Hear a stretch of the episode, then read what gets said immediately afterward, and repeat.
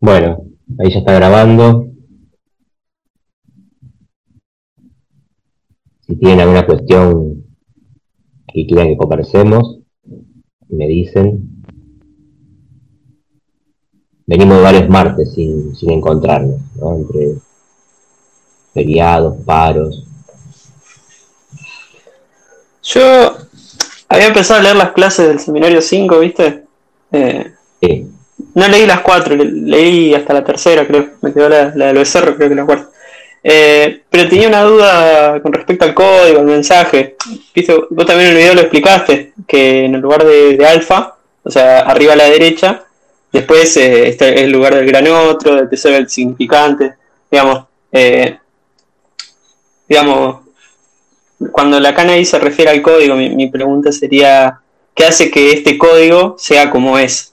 Digamos, ¿qué, qué determina eh, al tesoro de significantes o cómo se, se determina el tesoro este? a ver si entiendo la pregunta. Primero, eh, es interesante para, para entender esto que siempre decimos, ¿no? De que la estructura tiene lugares y que a, ese lugares, a esos lugares van los elementos, ¿no? Que es algo que ya veníamos viendo en el esquema óptico y que veíamos en el esquema lambda, eh, que uno por ahí se, esfuerza en ubicar, ¿no? Los elementos en los lugares, pero evidentemente los lugares son fijos y los elementos son variables, ¿no? Por eso Lacan puede llamarle a ese lugar de punto de cruce, el primer punto de cruce, dice Lacan, de las dos cadenas, primero puede llamarle alfa, ¿no? con las letras griegas, indicando esto que después reafirma, ¿no? que es que el discurso parte de ahí. ¿no? Es decir, las letras griegas están ahí puestas en un orden, ¿no? en orden alfabético, lo cual orienta un poco al lector en el trayecto que tiene el esquema. ¿no?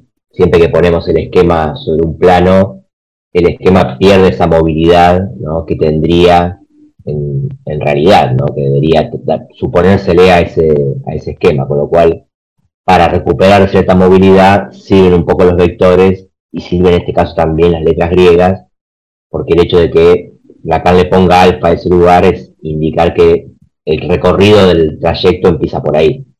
De ahí se pasa a beta, que es la segunda letra del alfabeto griego, y que Lacan designa ahí el yoye, ¿no? de ahí se pasa a beta prima, ¿no?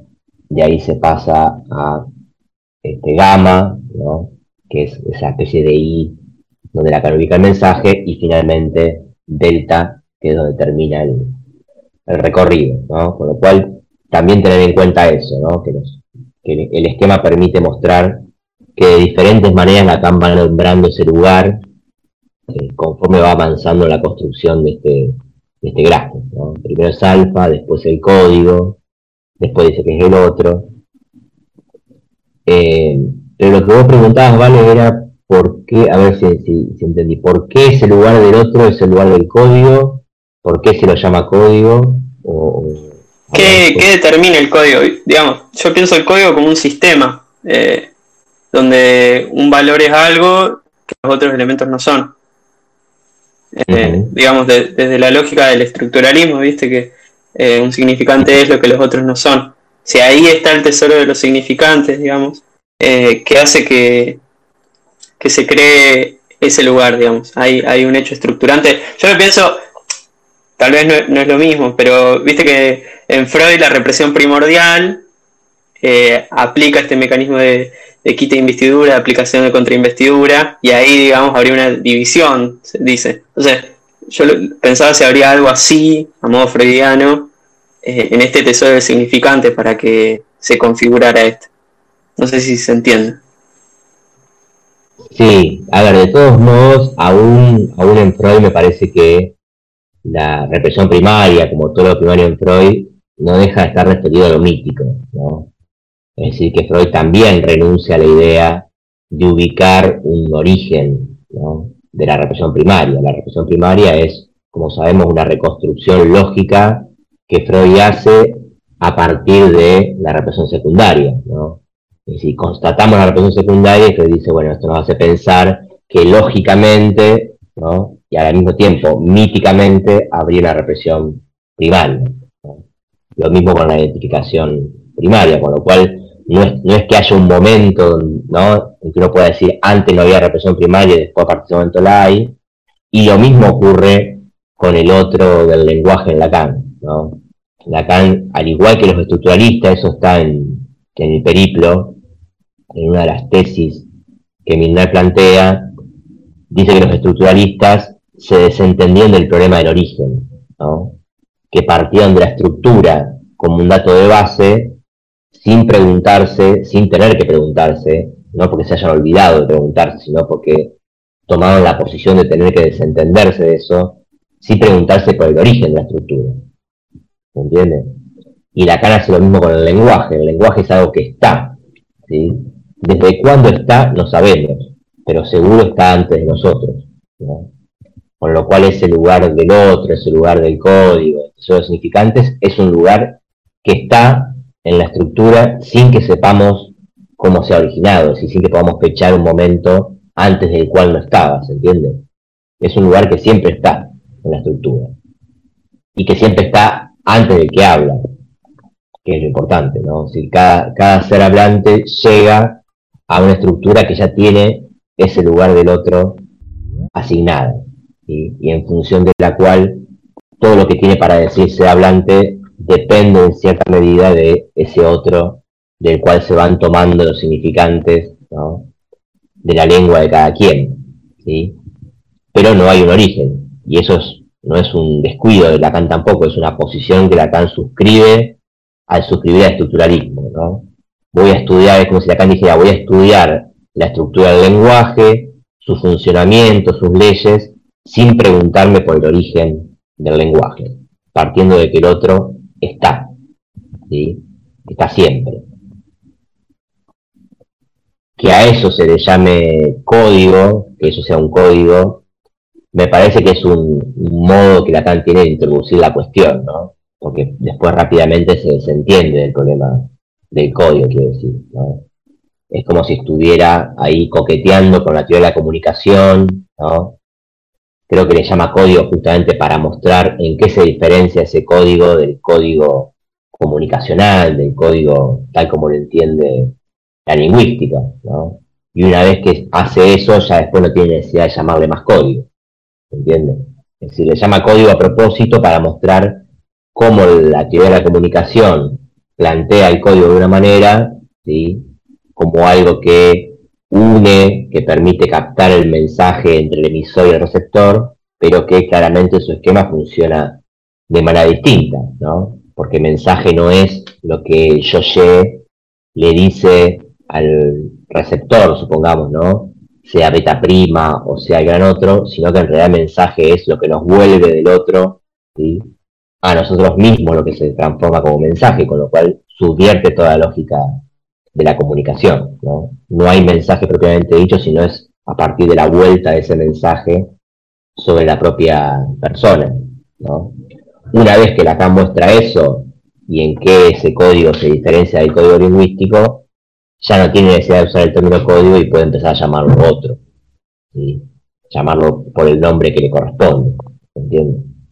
Porque código se acuerdan, ¿no? Código era un problema pensar la estructura en términos de código porque los códigos se decodifican, ¿no?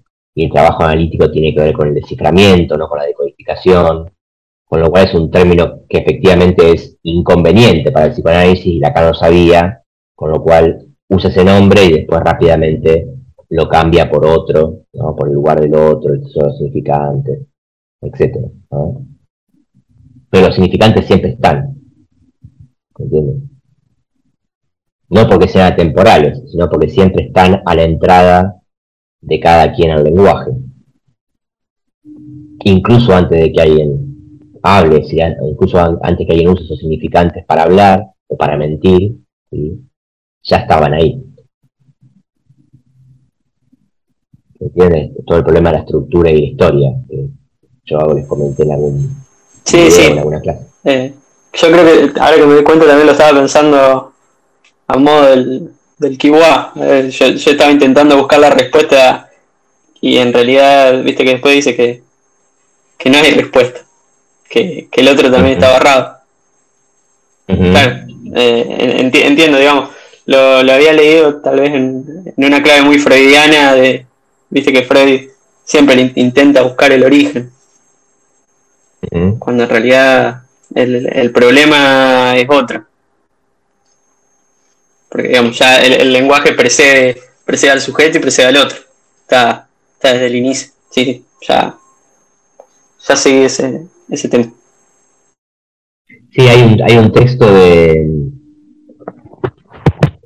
de Alush que se llama La conjetura de Lacan sobre el origen de la escritura, donde trabaja algunas cuestiones ¿no? sobre el tema del origen de otra manera, no, no este, sentido del origen, pero sí cuando se inicia la escritura y él dice que hay una conjetura en Lacan sobre el origen de esa escritura y que en realidad la lectura es anterior a la escritura, que hay una subversión ahí en, en Lacan que contrariamente donde uno pensaría, bueno, primero hay algo escrito y después que se escribe, ¿no? Se escriben los primeros trazos humanos de algo parecido a una escritura, ¿no? En las paredes del paleolítico, ahí, los primeros jeroglíficos. Él dice que en realidad la lectura es anterior a la, escritura, ¿no? Que primero se lee y después, resultado de la lectura, se produce una, escritura. Un artículo interesante de Alush que podrían leer si les interesa en esos términos, ¿no? La cuestión de, del origen. Ahí sería cuando se empezó a escribir, ¿se entiende? No cuando se empezó a hablar.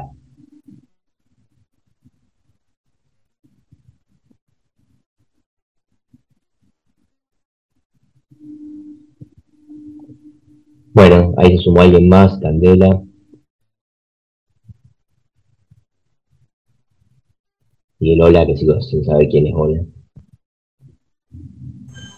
En el chat eh, no tiene micrófono, se llama Ariana. Contestó ahí. Ah, bueno, no lo había visto. Bueno, Ariana, Candela, entonces, Valentín y María.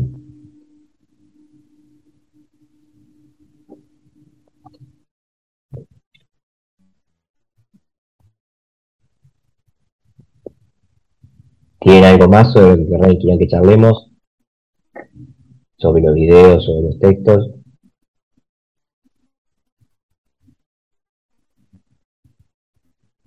Yo no subí otro video más, un poco porque no tuve tiempo. Voy a hacer la de caldero agujereado, un poco porque no tuve tiempo, otro poco porque para darles tiempo a ustedes para ponerse al día con los videos y la lectura. y otro poco porque no estuve en, el consultorio. Llevé, el, la pizarra al, al, consultorio y recién la terminé de colgar el, domingo, el fin de semana.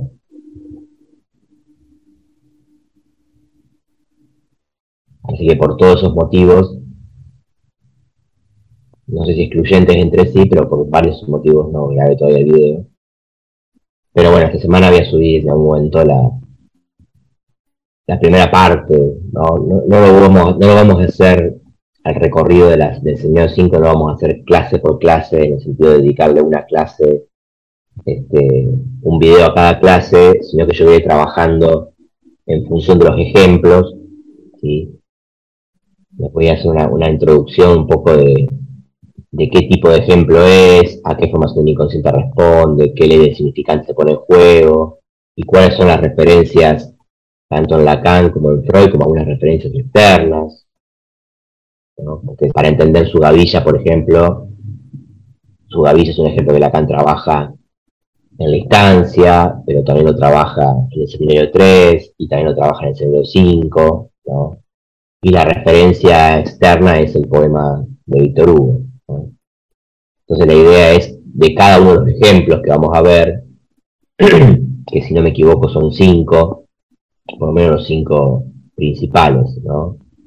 Famillonario, Su Gavilla, Becerro de Oro, Signorelli, y Maritablemente, eh, si no me estoy olvidando ninguno,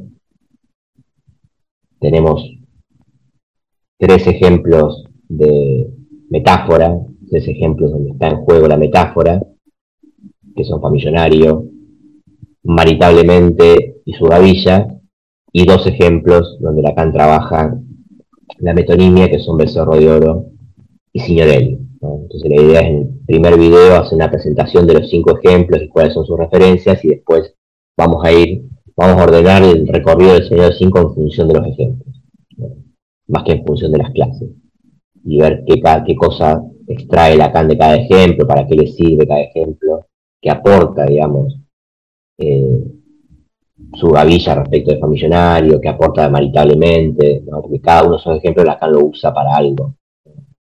No dice lo mismo siempre que trabaja cada vez. Así que el eje va a estar puesto ahí. Y aparte porque Lacan dice en el seminario 5, en otra clase, que el psicoanálisis no puede partir nunca más que de ejemplos.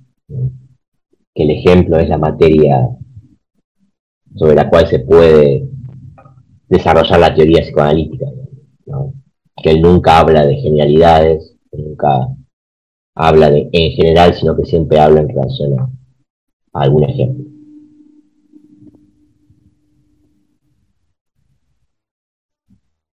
Así que bueno, eso voy a subir después en algún momento de la semana.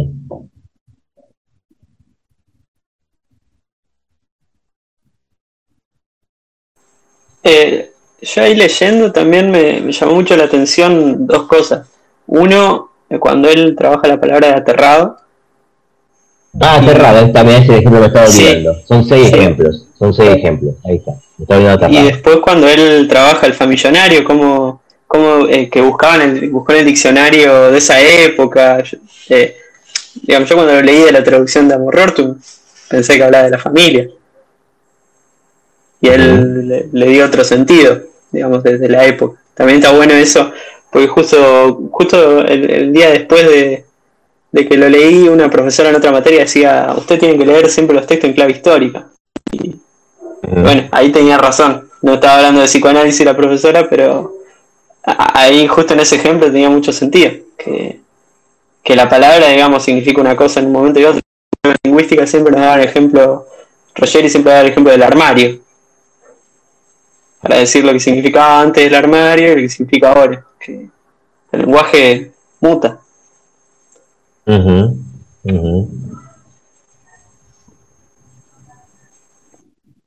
Sí, el, el, el, ejemplo, un ejemplo más sexual, ¿no? El armario también es sexual. Y se entiende que antes se decía salir del closet, ¿no? Que antes los, los movimientos LGTB se planteaban en términos de closet, ahora ya han deconstruido esa imagen ya no se expresan tanto así. Pero bueno, el armario también sería un, ejemplo sexual. Pero también en, nuestra lengua, por ejemplo, torta o tortillera no tiene el mismo sentido actualmente que el que tenía antes. Antes torta era un sinónimo de prostituta y ahora torta es sinónimo de lesbiana. sería un ejemplo de, homonimia. Ustedes saben que la, lingüística trabaja con, o reconoce, digamos, además de las leyes de metáfora y metonimia, hay muchísimas otras figuras, otros tropos ¿no? lingüísticos que no son los que Lacan resalta, digamos, en estas clases, como leyes del significante, pero también está la homonimia y la sinonimia. ¿no? La homonimia es el caso de cuando un mismo término, que como el nombre indica es homónimo a otro y sin embargo tiene distintos significados. Ya sea por variación histórica o ya sea por variación de uso. Por ejemplo, banco es un significante que significa varias cosas según el contexto. En ese caso no histórico, sino el contexto de uso, ¿se entiende? Si yo digo el banco de la plaza, ustedes entienden que me estoy refiriendo al lugar para sentarse y no que me estoy refiriendo a la entidad bancaria que está frente a la plaza, ¿no? Ahora, si yo digo, eh, para darle indicación a alguien, ¿no? Tenés que ir a, sacar dinero del banco que está frente a la plaza, ¿no? nadie va a tratar de sacar dinero del banco de la plaza, ¿no? Se entiende que la referencia es a la entidad bancaria, digamos, ¿no? Y banco también significa este, soportar, sostener, ¿no? Como bueno, que bancó la parada, digamos, ¿no? Ahí bancó la parada, no tiene ninguna proximidad semántica, ¿no? Con el sentido de monetario, y sin embargo es el mismo significante, que no es el mismo significante, es el mismo término, pero son significantes distintos. Y eso es muy importante de captar en psicoanálisis, ¿no? Que el mismo término puede funcionar como significantes distintos.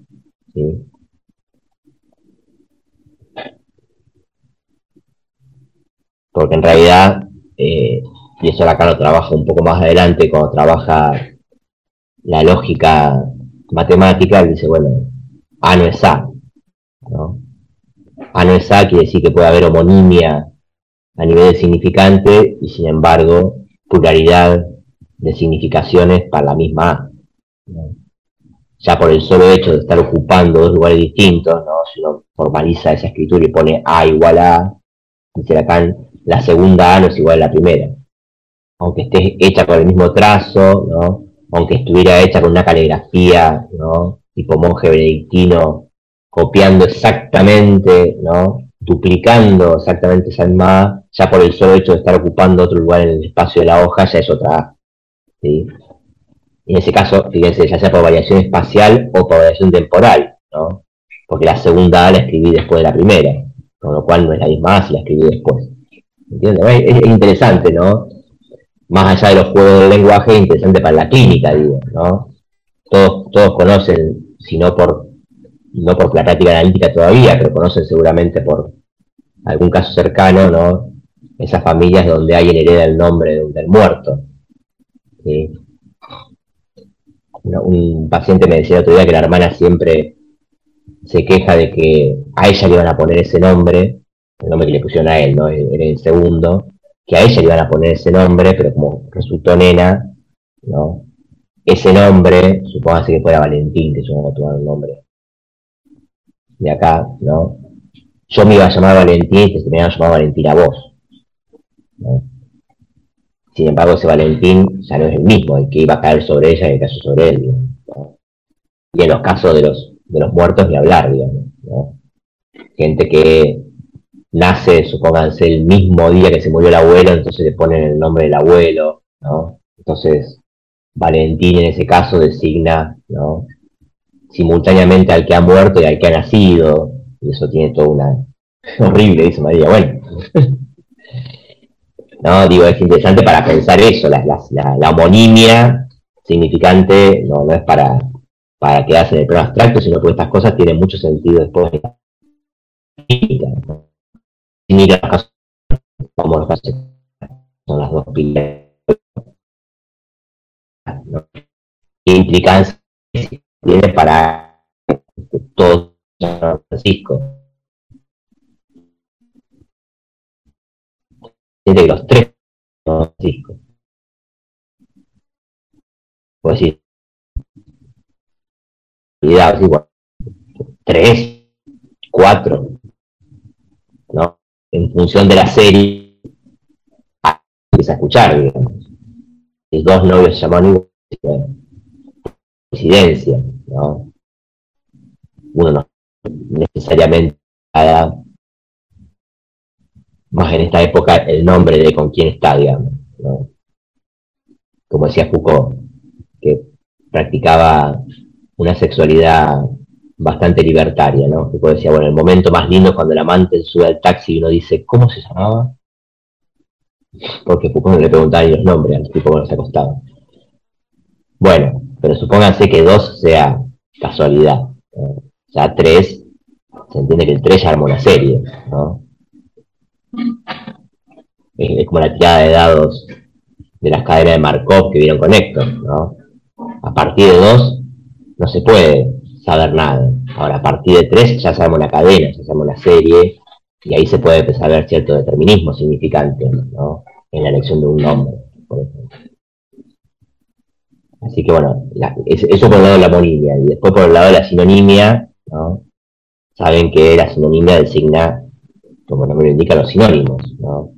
Diferentes términos para la misma significación lingüística. Entonces ahí tienen casa, hogar,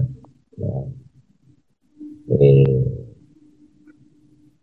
cancha de fútbol, potrero, canchita potrero, todos los, términos que son sinónimos entre sí porque comparten un campo de significación común, pero se escriben, se escriben o suenan distintos. La, la sinonimia también puede ser por, por sonido. Ya no me acuerdo por qué fuimos a esto.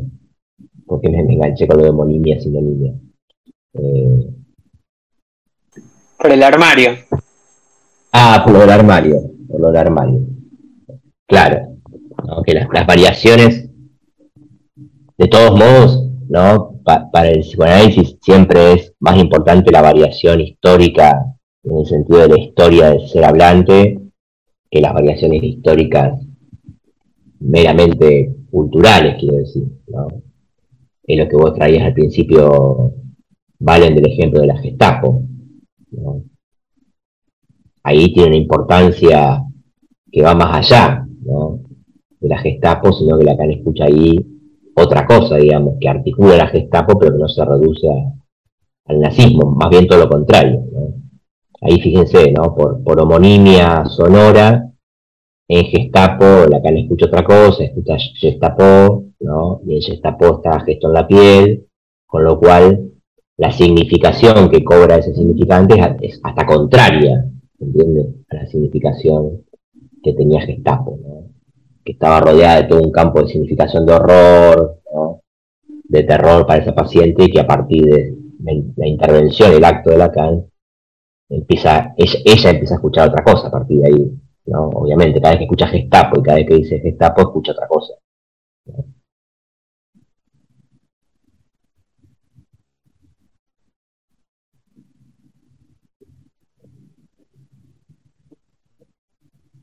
El otro día usaba una expresión así muy, muy fuera de época.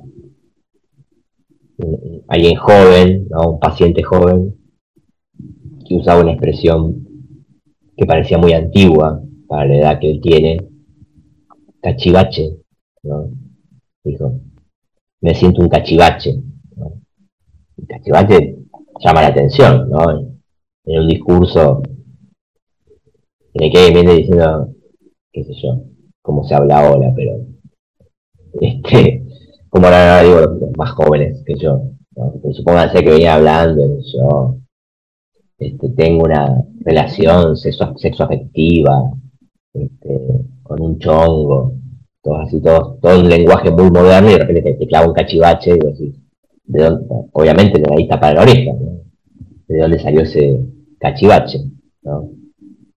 Bueno, llegamos a donde salió, no lo voy a contar por las dudas, como dice esto, que conozcan a alguien de los pacientes de que estoy hablando, pero este, efectivamente había un motivo ¿no? inconsciente para que dijera cachivache, para que usara un término tan, tan poco habitual en su lenguaje.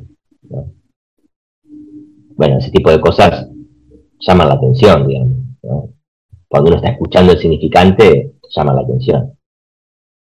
Si uno está escuchando cualquier cosa o no está escuchando, no está en funciones de analista, eso pasa, digamos.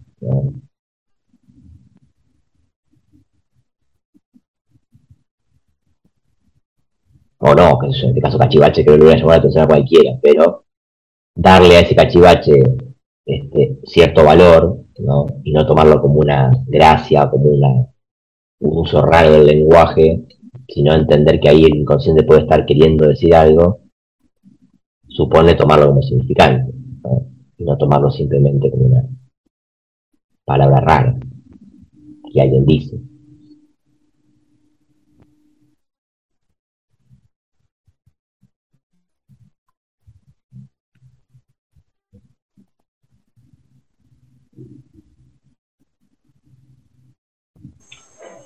Yo tengo una, pregunta más y ya, ya no tengo nada más, ya se me va a votar. Eh, ¿Viste cuando, cuando Lacan habla del, de, del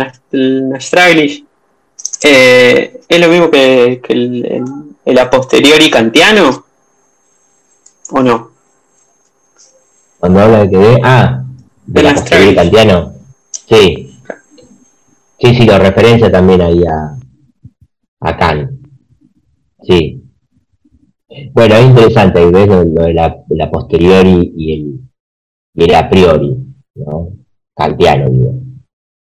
Porque la significación es a priori, ¿no? Y al mismo tiempo hay algo de las condiciones del a priori de la lengua, ¿no? Que precipita o que anticipa ese a posteriori, ¿no? Es decir, uno se da cuenta a posteriori, ¿no? Como decía Pomier, que yo le dije la vez pasada, ¿no? Cuando dice Pomier, nadie puede saber, ¿no? Por mucho que haya avanzado la ciencia y por mucho que se estudie el cerebro y muchas tomografías que se hagan y resonancias para estudiar la zona este, cerebral en la que se produce el sueño, ¿no? Nadie va a poder anticipar lo que yo voy a soñar esta noche, ni yo mismo puedo saber lo que voy a soñar esta noche. Uno sabe a posteriori, ¿no? Lo que ha soñado, y sin embargo, eso que uno se reconoce, resignifica a posteriori, ya estaba a priori. ¿Se entiende? Es decir, las condiciones para que yo soñara eso esa noche estaban a priori. Sin embargo, no puedo conocerlas más que a posteriori, es no puedo saberlas más que después de que ocurrió el sueño. Y reconstruyendo por asociaciones, voy encontrando ese a priori, ¿no?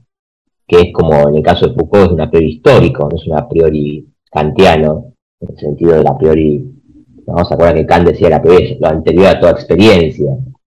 Tenía más que ver con lo innato, ¿no? pero tanto Foucault como Lacan me parece que hacen de la priori una priori histórico, en el sentido de cuáles fueron las condiciones históricas en el caso de Foucault para que se diga tal cosa, para que se piense la locura de tal manera, cuál es el a priori histórico para que surja la prisión, dice Foucault, cuando surge, etcétera. Bueno, en el caso de, Lacan también, ¿no? ¿Cuál es el a priori histórico para que alguien sueñe eso ese día y no cualquier otro?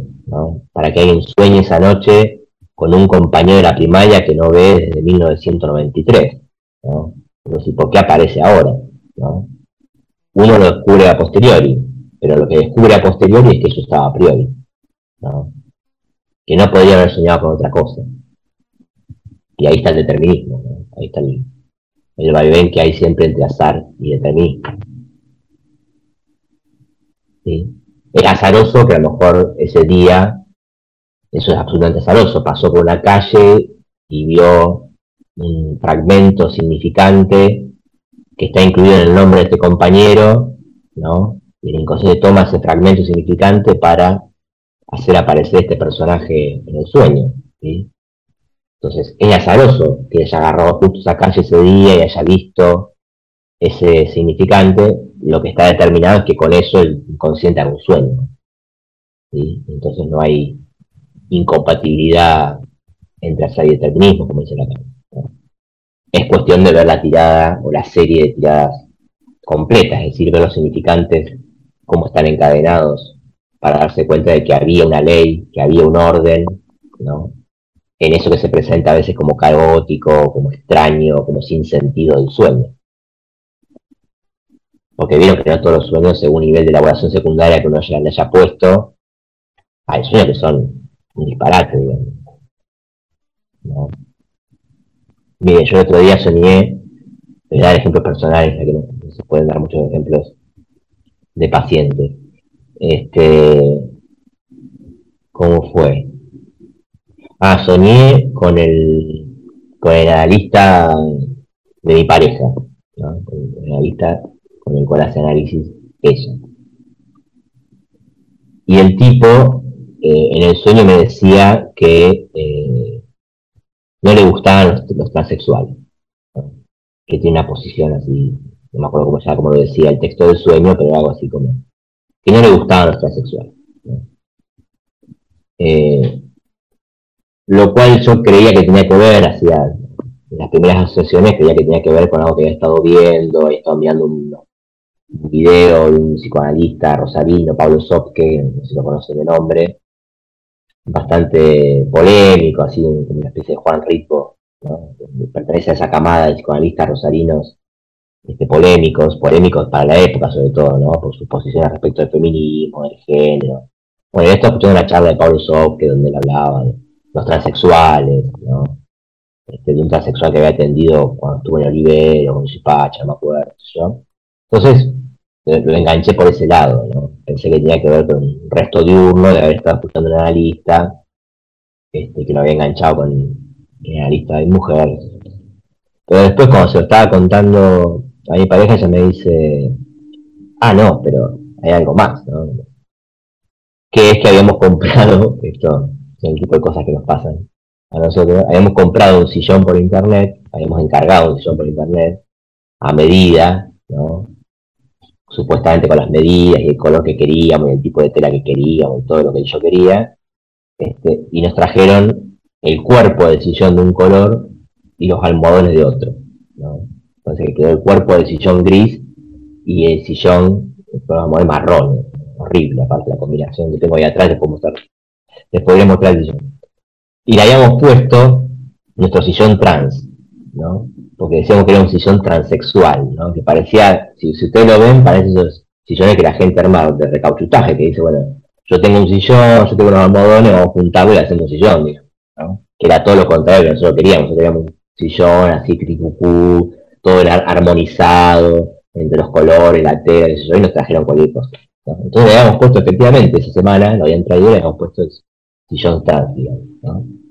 Pero era una, una, una conexión, ¿no? Que yo no había hecho automáticamente, pero que después a Prepup se entiende, ¿no? Este, que, no era simplemente por la charla de Soft que había soñado con, con el transexualismo, sino con algo que tenía que ver, bueno, con otras cosas. Digo, eh, a, mí me pareció un sueño disparatado en principio, digamos. Yo lo conozco de nombre, analista de mujer, porque está más o menos reconocido Buenos Aires, pero no tipo tenga trato, y mucho menos que adjudicarle a él esa posición respecto del transexualismo. Este, pero bueno, era un sillón, sillón, digamos, se, se sienta, se acuesta, divaga, podíamos divagar con varias asociaciones de por qué se metió ahí en transexualismo. Pero digo, hay sueños que según la elaboración secundaria que tengan, son más disparatados que otros.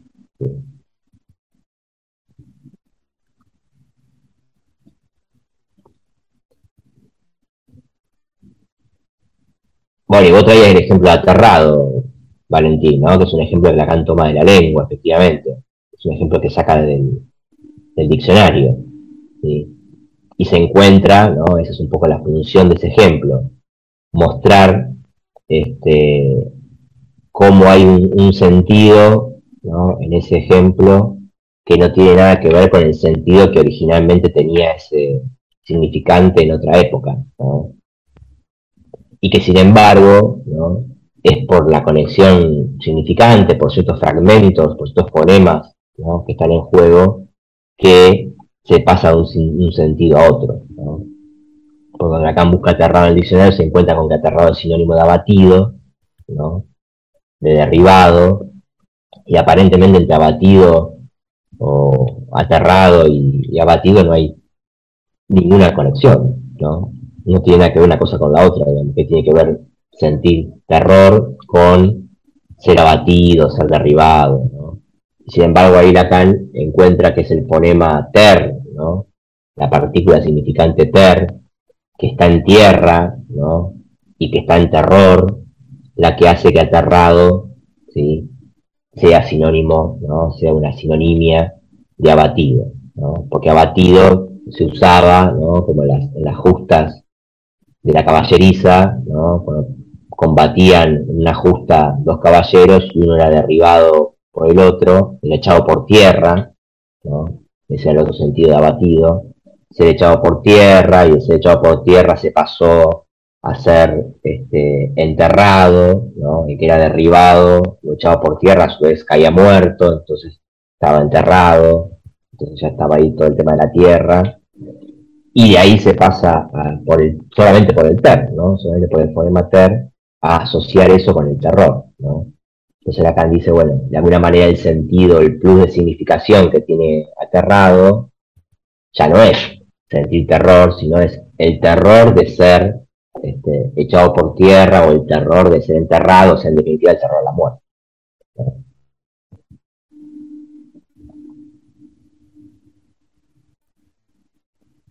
Entonces, ese, por ejemplo, no es un ejemplo ni de formación del inconsciente, ¿no?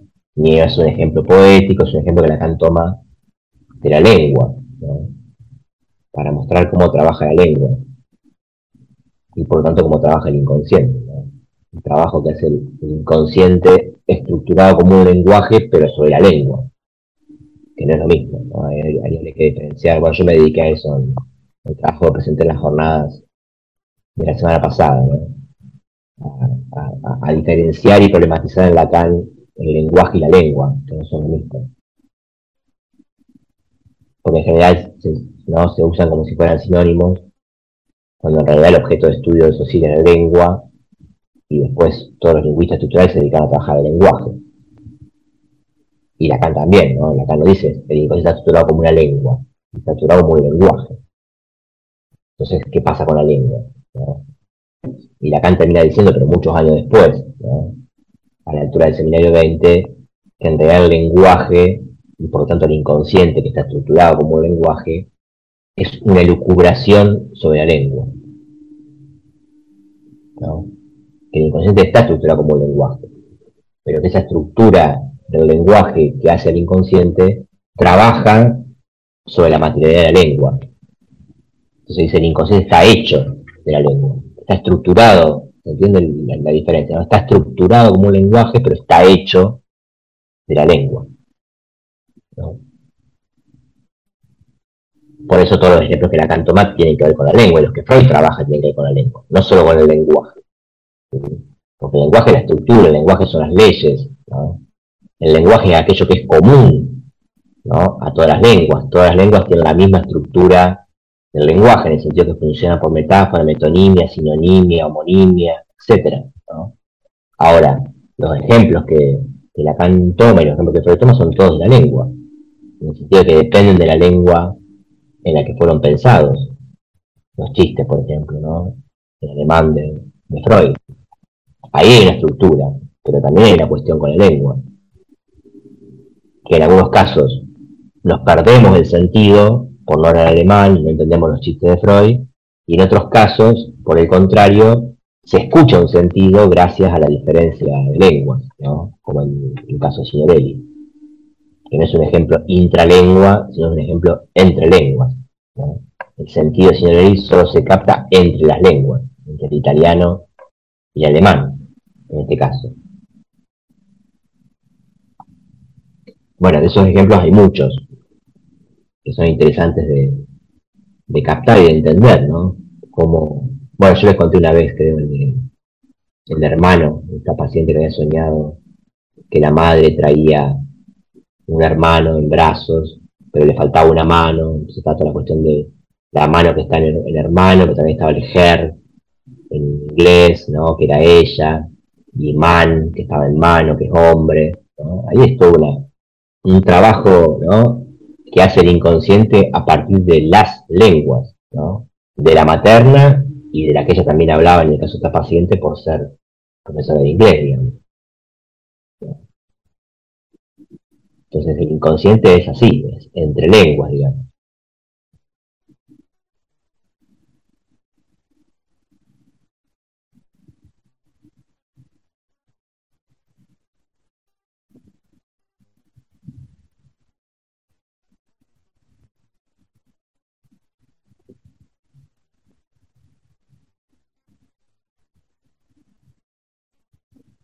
Bueno, no sé cómo le vamos a llamar a esta clase de consulta si le ponemos un título, Valentín. Hemos hablado de, muchas cosas, pero... Ya se te va a ocurrir uno seguramente.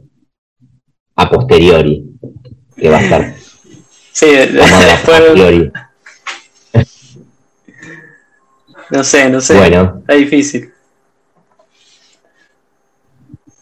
Hoy a la mañana estuve con el tema del corte, que había sido nuestro tema tópico de la, con la última consulta, ¿se acuerdan que estado con el corte, la con Bolivia? Hoy estaba con otro grupo de alumnos de, esta materia eh, y trabajamos en la banda de Nebius. Entonces le mostraba que si bien uno asocia, digamos, el corte con lo, abrupto, ¿no? con el corte en el sentido del chan, ¿no? el tajo, ¿no? En realidad el corte que revela la estructura, el corte efectivamente es un acto y tiene que ver con un instante, pero el corte que revela la estructura en la calle en realidad es un recorrido, no es un punto, no es un momento. Digo, lleva todo un análisis revelar la estructura. ¿Se entiende que cuando, cuando digo revelar la estructura? Así que así como el borromeo solo se descubre como borromeo a posteriori, aunque las condiciones de borromeísmo sean a priori, ¿no?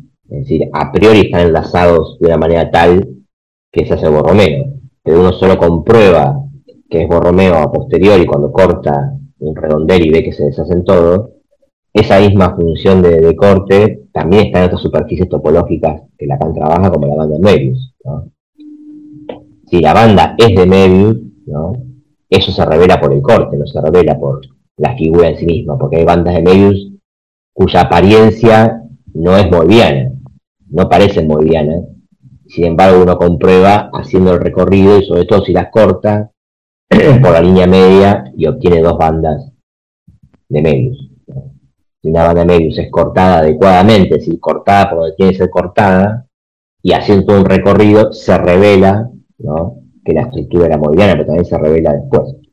¿Se entiende? Porque hay algunas que.